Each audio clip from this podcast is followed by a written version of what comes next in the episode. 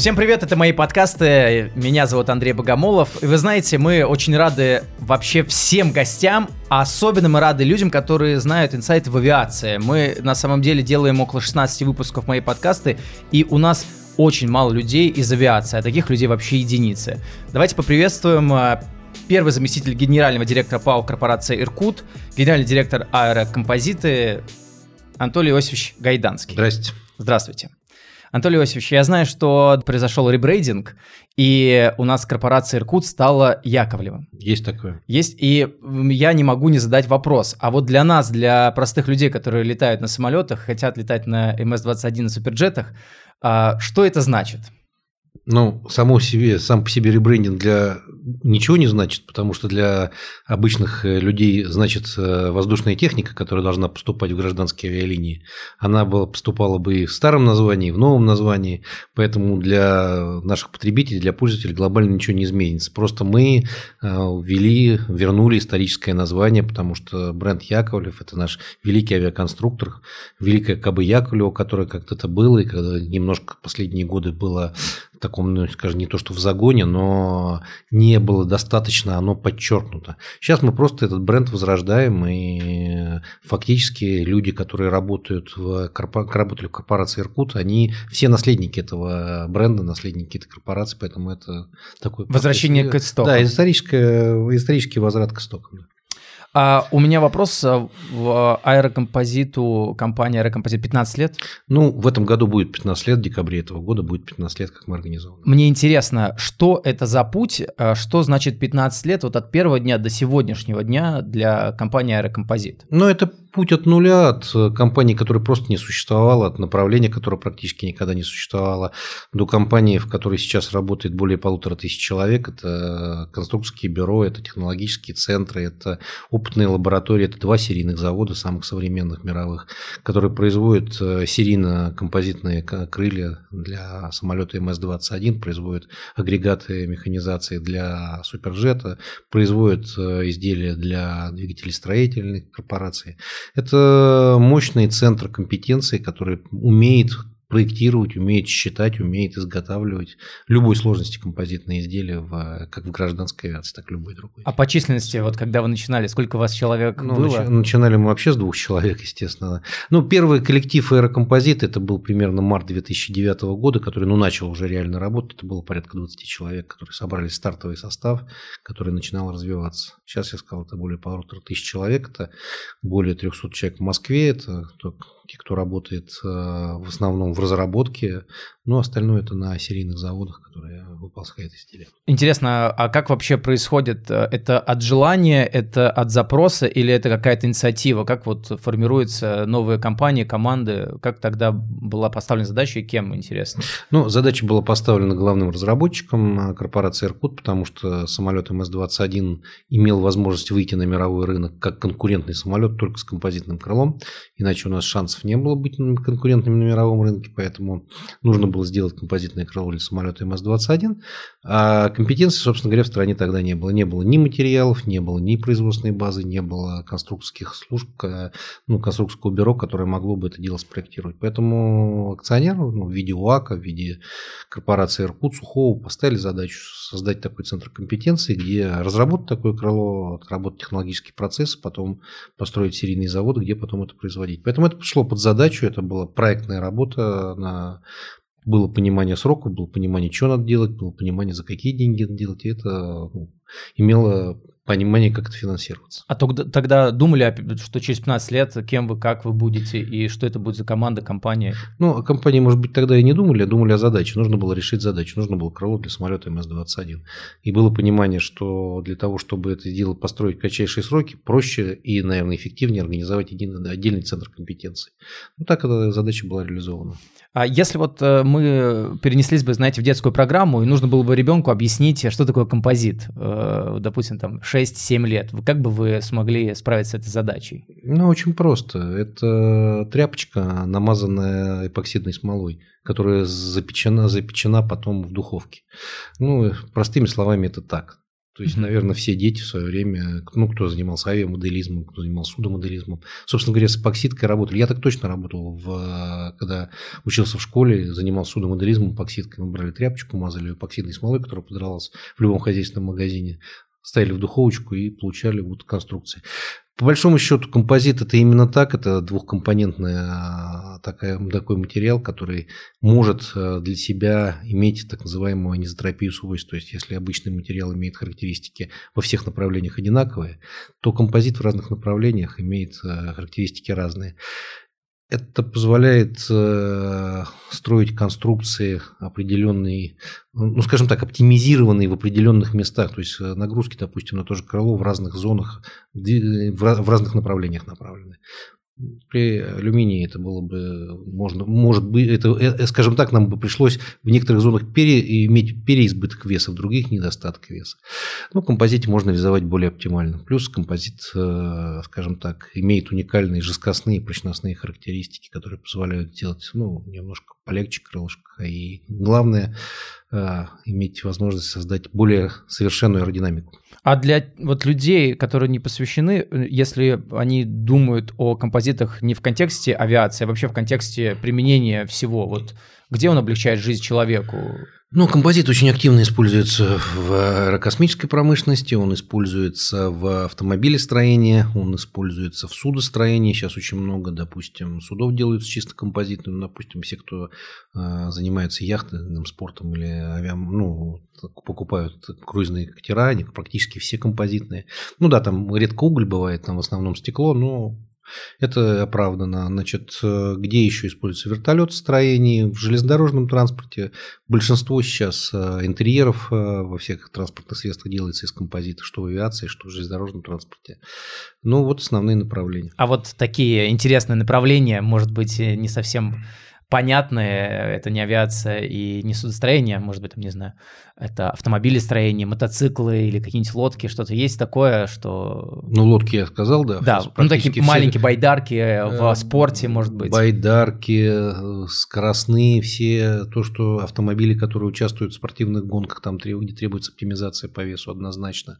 Значит, э, в гражданском, ну, об обычном автомобилестроении серийном, редко используется, потому что материал достаточно дорогой, но тоже используется. Значит, э, где еще используется? Ветроэнергетика вся построена на композитах, все ветряки, которые есть большие, они все из компо... лопасти композитные. Ну, сейчас композитская... А, в строительстве сейчас стало очень много применяться. Арматура стала композитная, которую мы используем. Очень много чего есть. Угу.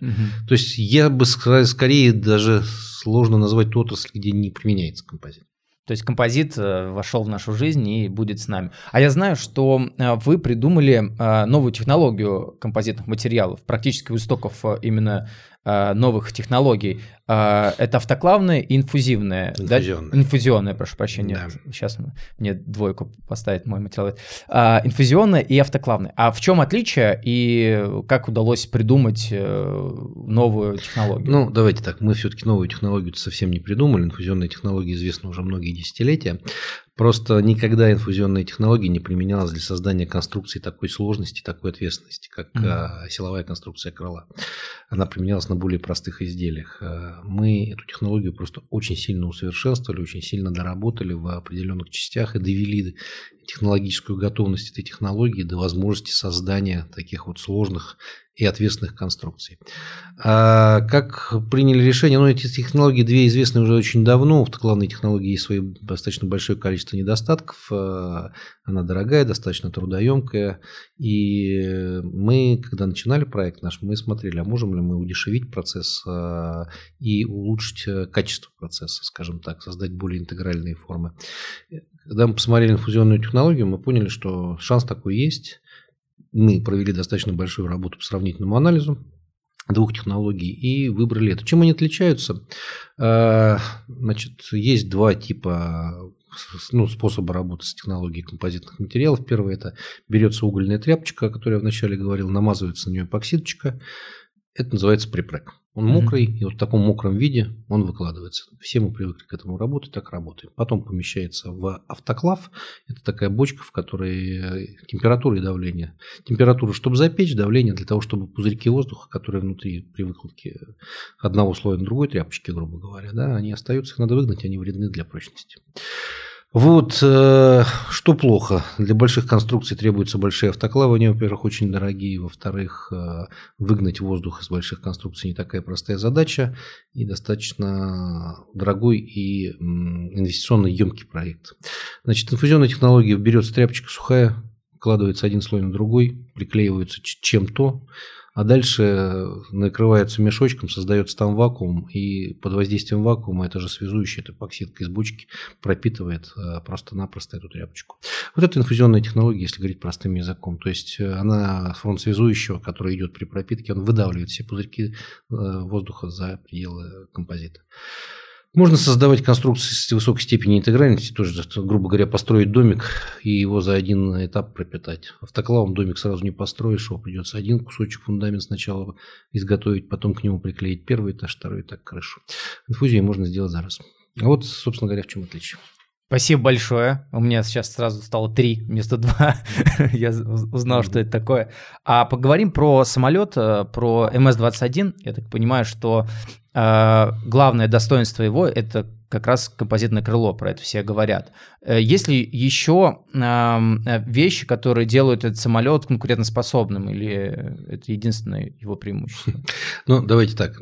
Э, композитное крыло – это всего лишь одна из его частей и из его преимуществ. Значит, Основное преимущество – это самолет нового поколения. Это а, новый самолет, которых мы не делали уже очень много лет. Последний самолет гражданский – это был Ту-204, который мы делали со всеми его некоторыми недостатками. Он делался в переходный период 90-х, ну, конца 80-х, начала 90-х годов. Он а, не совсем оптимален для по экономике для современного гражданского строения.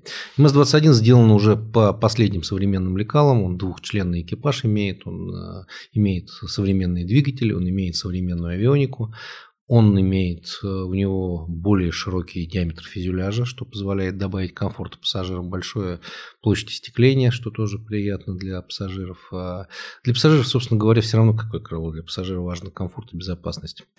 А самолет э, именно, э, скажем так, он является аналогом самых современных машин, которые производит Boeing Airbus. То есть мы стоим сейчас с этим самолетом на той же ступени развития, что наши уважаемые такие, в кавычках, скажем, друзья-конкуренты. Все остальные наши самолеты, к сожалению, уже отстали, устарели и не могут э, быть конкурентами. Я знаю, что МС-21 был построен и сконструирован и запущен, все было в порядке, и пришло импортозамещение так называемый.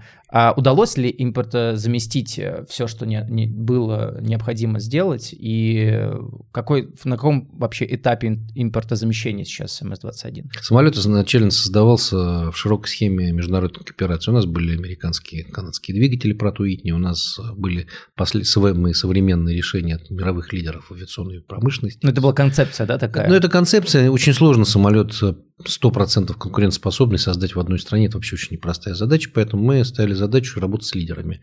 Естественно, самолет получился очень хороший, ничего там говорить-то. Он был сертифицирован у нас в 2021 году, но, к сожалению, произошло то, что произошло. Э, наши уважаемые поставщики западные в связи с введенными санкциями полностью нас оставили без поддержки, без поставок, поэтому мы вынуждены были в кратчайшие сроки заниматься импортозамещением. В первую очередь мы, ну это мы давно начали, мы заместили двигатель, у нас сейчас свой российский двигатель PD14. И сейчас идет как раз активная стадия, когда мы заканчиваем импортозамещение всех систем. Это касается и приводов, это касается системы авионики, это касается системы кондиционирования воздуха, ну и полностью, полностью весь цикл в самолете, все, что есть, у нас теперь будет российское. А, закончим мы в черновом виде эту работу, планируем где-то к концу этого года у нас первая машина, не полностью импортозамещенная, примерно на 70% поднимется воздух в этом году, в конце года, в декабре. Полностью импортозамещенную машину мы планируем поднять где-то в апреле следующего года. И до конца следующего года мы планируем сертифицировать, ну, получить главные изменения, правильный термин, к э, дополнение к сертификату типа, да, чтобы полностью легализовать вот этот импортозамещенный облик самолета. И к концу 2024 года планируем эту работу закончить, и в начале 2025 года начинаем, надеемся, что эти первые шесть воздушных судов будут переданы в авиакомпанию «Аэрофлот», где они начнут э, сначала опытную, потом серийную эксплуатацию. Вопрос, э, работа большая, огромная, непростая, кадры. Э, есть ли сложность с кадрами и взаимодействие с институтами поменялось ли? Раньше как закончил институт и пошел работать. Сейчас я знаю, что в институте уже берут на работу людей, которые там треть, на третьем курсе и знают хотя бы что-то, и уже начинают на производстве доучивать э, людей. Вот есть проблемы? Ну, проблемы с кадрами есть всегда. Кадры – это всегда самое важное. Все, что есть, э, станки можно купить в конце концов, а людей очень сложно быстро создать. Конструктор хороший готовится годами, а то и десятилетиями. Значит, коллектив у нас достаточно молодой, э, ну, хотя есть и люди уже и в возрасте, потому что нельзя иметь только одних молодых, нужно иметь баланс между энергией и опытом. Значит, э, да, очень много мы сейчас работаем с МАИ, у нас, э, наверное, может быть, вы знаете, есть опытная лаборатория аэрокомпозита, она как раз расположена на территории Московского авиационного института, и мы очень тесно взаимодействуем, у нас есть совместные программы, программы обучения, программы стажировок всяческих. Значит, ребята из МАИ приходят к нам, мы им показываем рассказываем, они участвуют в нашей работе, и это очень важно, потому что люди, которые потом пойдут работать в эту отрасль, они должны изначально уже в процессе обучения понимать, с чем они столкнутся, с какими средами программными работы, какими станками, какими материалами они будут использовать. А какой студент вам нужен? Вот какими качествами должен обладать студент в будущем, допустим? Вот сейчас очень важно, потому что меняется, мир изменчив, и если вчера там одни компетенции были важны, то сейчас без IT компетенции вообще сложно куда-то устроиться, и быть инженером вообще практически невозможно. Ну, я боюсь, я скажу, может быть, какую-нибудь крамолу, которая мне не совсем популярна. Мне нужен человек, имеющий первое базовое техническое образование, второе желающий работать. Это самое важное. Всему остальному мы его научим. Значит, если он хочет работать, работать инженером, он должен хотеть это делать. Если он не хочет работать инженером, знает он э, программные средства, не знает, да, конечно, прекрасно, если он знает э, операционные системы, языки программирования, если он знает э, те среды, в которых мы проектируем, но и даже если он этим владеет слабо, но он имеет базовое техническое образование, которое он должен получить в институте, и он имеет желание работать и развиваться, мы его научим. Вот интересно по поводу будущего. А в контексте будущего, вот мы, мы понимаем, что сейчас это уже настоящий МС-21 импортозамещенный с композитным крылом, а в будущем как композиты вообще повлияют на авиацию, и в будущем какие-то есть а, прогнозы по поводу того, что можно сделать? Ну, а, конечно, прогнозы есть. Значит, есть уже у наших иностранных конкурентов есть полностью практически композитные самолеты. Это и Boeing 787 Dreamliner, где не только композитное крыло и хвостовое оперение, но и фюзеляж композитный. Ну, в принципе, по аналогичному пути пошел Airbus, немножко по-другому, но по аналогичному. Э, значит, э, на самолете МС-21, наверное, композитного фюзеляжа не будет в этой размерности. Это просто экономически неоправданно на проекте Суперджета тоже, скорее всего, не будет. Значит, вопрос развития нового широкомагистрального самолета пока мы обсуждаем, там есть свои сложности.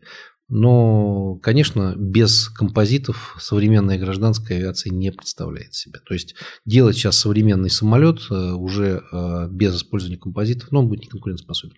Угу. Вопрос э, по э, небольшому напутствию. У нас, э, возможно, сейчас абитуриенты смотрят и часто выбирают э, между каким-то направлением, может, допустим, робототехникой и авиастроением. А, вот есть какая-то возможность дать э, человеку напутствие, который решил посвятить э, жизнь и стать инженером в той или иной области. Какие вот с высока, с вашего опыта можете дать человеку напутствие? Ну так, просто для примера с личной жизни. Я закончил Бауманку по специальности робототехника работаю в авиационной промышленности. Еще раз говорю, главное, чтобы человек имел базовое техническое образование хотел работать в технике. Э, ему, если он пришел в авиацию, конечно, ему путь в авиационный вуз, где ему научат, потому что мне, вот, допустим, не хватает некоторых базовых э, знаний в области авиации, в области аэродинамики, там, прочности, там, двигателестроения и так далее и тому подобное. Конечно, эти бы вещи получить в институте очень было бы неплохо. То есть, если ты болеешь авиацией, тебе путь в авиационный вуз, в первую очередь, Московский авиационный институт. Робототехника, ну что, это очень хорошее образование, прекрасная робототехника используется везде. Просто немножко авиация – это конечный продукт, как правило, а робототехника – это инструмент создания конечного продукта. То есть, он может работать в автомобилестроении, в судостроении, в электронной промышленности, в авиации, где угодно. Это оборудование. Вот, мы, допустим, с Бауманкой мы работаем по робототехнике. Угу. С моим мы работаем по созданию конкретного уже физического самолета. И э, я знаю, что вы как раз вот на ребрендинге э, Иркут говорили о том, о самолете Суперджет больше, чем ММС. А почему именно вы говорили про Суперджет и про его преимущества, в основном делали на него акценты? Да нет, я не скажу, что я делал больше акценты на Суперджет или на МС. Это оба два наших э, основных продукта, которые я сказал, что они будут определять вообще лицо гражданской авиации в ближайшие десятилетия этого продукта. А Суперджет э, самолет региональный, а, хотя для него очень большой объем работы сейчас в последнее время.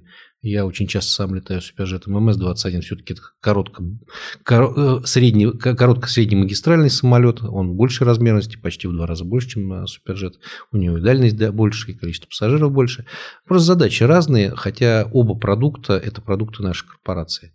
Просто э, я немножко подчеркивал больше суперджет, потому что МС-21, я фактически, я являюсь руководителем проекта МС-21. Суперджет э, это, это наш продукт, который пойдет первым. Угу. То есть э, мы должны уже в конце этого года сделать практически импортозамещенный суперджет. МС бьет примерно на год позже. А вот вы летали на суперджете, вот честно, какие ощущения? Есть ли какие-то отличия, что-то приметили? Ну, ну, во-первых, э, скажу, что это очень хороший, комфортный самолет для пассажира. Просто э, я всегда призываю всех, когда у меня люди приходят, говорят, а вот суперджет там хуже, чем Боинг или Airbus. Я говорю, коллеги, Боинг Airbus – это средний магистральный самолет. Вы же не сравниваете Ладу Калину с Мерседесом Е-класса. Ну, пожалуйста, не сравнивайте вещи разных классов. Или Байдарку с э, круизным лайнером. Поэтому э, Суперджет работает в региональном сегменте, сравнивайте с, э, с конкурентами регионального сегмента. С Embraer, с Bombardier. Могу однозначно сказать, что по комфорту пассажиров наш самолет лучший в мире. Но я про Суперджет говорю то, что самое важное. У него самое большое пространство, у него удобные полки, большие, хорошие, удобные кресла, расстояние между креслами. Самолет комфортный. Конечно, если вы сравните его с дальним магистральным самолетом, там все будет по-другому. А если мы еще сможем все импортозаместить, то, мне кажется, это вообще уникальная вещь, где в одной стране собирается самолет, который может конкурировать с самолетами, которые работают в кооперации в мировой, или те самолеты нет, нам деваться некуда, мы будем конкурировать, нам придется летать э, и летать на том, что делаем только мы. Наша задача довести наши комплектующие, наши системы, которые мы сейчас будем поставлять, до уровня мировых брендов. То есть это очень непростая задача, на которую требуется положить большое количество усилий. Вот все смотрят по-разному эту ситуацию, Анатолий Иванович. А как вы смотрите? Это шанс для авиации сейчас э, восстановиться, взбодриться? И вот в этих условиях, как будто когда нет вообще никаких больше путей, это единственный путь работать и добиваться успехов. Это плюс или минус вот ситуация с э, санкциями? Да это не просто плюс или минус. Нашим уважаемым э, оппонентам в Европе и в Америке надо сказать большое-большое человеческое спасибо за эти санкции. Ну, я вам привел пример на композитных материалах. Мы изначально крыло строили на американских материалах. И не появились бы первые санкции в 2018 году, введенные против аэрокомпозита, мы по жизни бы так бы и сидели. И не было бы у нас отрасли композитных материалов. После того, как они нас, выс... Э, извините, высадили на ходу с поезда, нам пришлось на ходу создать эту отрасль. Сейчас мы имеем полноценное производство композитных материалов от нефти до а, готовой продукции. То есть мы благодаря им создали отрасль. То же самое создается отрасли во всем. В двигателестроении, в, а, в области авионики, в области систем кондиционирования воздуха, в области Э, приводов. И э, ну, в области там еще различных систем материалов, которые у нас раньше не было. Подшипниковая развивается промышленность, строительная развивается. Да, это тяжело идет, сложно. Очень сложно выходить на ходу из поезда на скорости 100 км в час. Но если выжил, то уже будешь жить. Почему вот так это не работает с футболом? Что, у нас вот санкции на футбол, и мы стали играть как бразильцы, испанцы и другие. Анатолий Иосифович, мы в конце всегда советуем людям какие-нибудь э, книги почитать, фильмы посмотреть. Э, это не обязательно про композитные материалы, это может быть просто ваши личные. И может быть что-то послушать. Что вас вдохновляет? Меня вдохновляет, меня вдохновляет, ну, если музыка меня вдохновляет русский рок, который я слушаю, я люблю, ну, у меня много каких-то увлечений. Я люблю изучать э, какие-то вещи про вино, угу. если личное мои хобби идет вещь. Что послушать, э, что посмотреть. Э. А русский рок это какой? Это, это король и шут? Это... Ну, король и шут в том меньше, конечно, у меня больше это ДДТ, это кино, Алиса, угу. Гарик Сукачев, ну, такие, у кого, у кого, у кого какие-то... Петербургский и Екатеринбургский рок. Ну да, то, что связано с моей молодостью, когда э, они тоже начинали. Да и я тоже слушаю, да. поэтому тут молодость ни при чем, просто хорошая музыка. мы примерно в одном, да, создавали.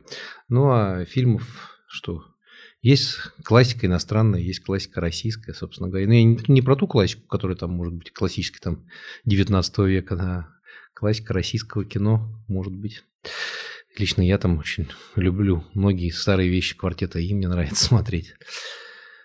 Хотя, к сожалению, сейчас в последнее время они не создают то, о чем хотелось бы. Да, это супер крутой фильм, э, о чем говорят мужчины, да? Ну, мне больше нравятся старые их вещи, День выборов, День да, радио. Да, да, Особенно День радио я просто очень люблю. Согласен, очень согласен, люблю классика, вещь, да. да а есть какая-нибудь книга, которая на вас повлияла, может, в каком-то возрасте, где вы такие, оп, и вас э, там жизнь разделилась до и после? Есть какая-то такая? Сказать такой книги, наверное, у меня нету. Я просто любил многие вещи, которые мне очень нравились. Э, в основном в школе читал, там, может быть, в Я очень Шолохова любил. Хотя странный выбор там, да, там Булгакова любил. Или и послу, послушать русский рок, а, посмотреть э, русскую классику, а почитать Булгакова. Ну, Булгакова почитать всегда полезно, на самом деле, на мой взгляд. Вообще полезно почитать. Спасибо большое за разговор. Мы уложились, потому что все вопросы и ответы были конкретные. Спасибо большое. Я пожелаю удачи компании и Яковлев, и аэрокомпозитам, и Иркут, и пожелаю вам хороших кадров, хороших студентов, которые действительно влюблены в авиацию и хотят строить будущее. Мы очень себе хотим пожелать, чтобы к нам приходили мотивированные студенты, желающие работать. Да, так что, в принципе, вы знаете все сайты, ссылки, если нет, мы все вам сбросим. Спасибо большое. Спасибо Это, это были мои подкасты, Андрей Богомолов. Э, всего доброго, до новых встреч. До новых встреч. Спасибо. Спасибо.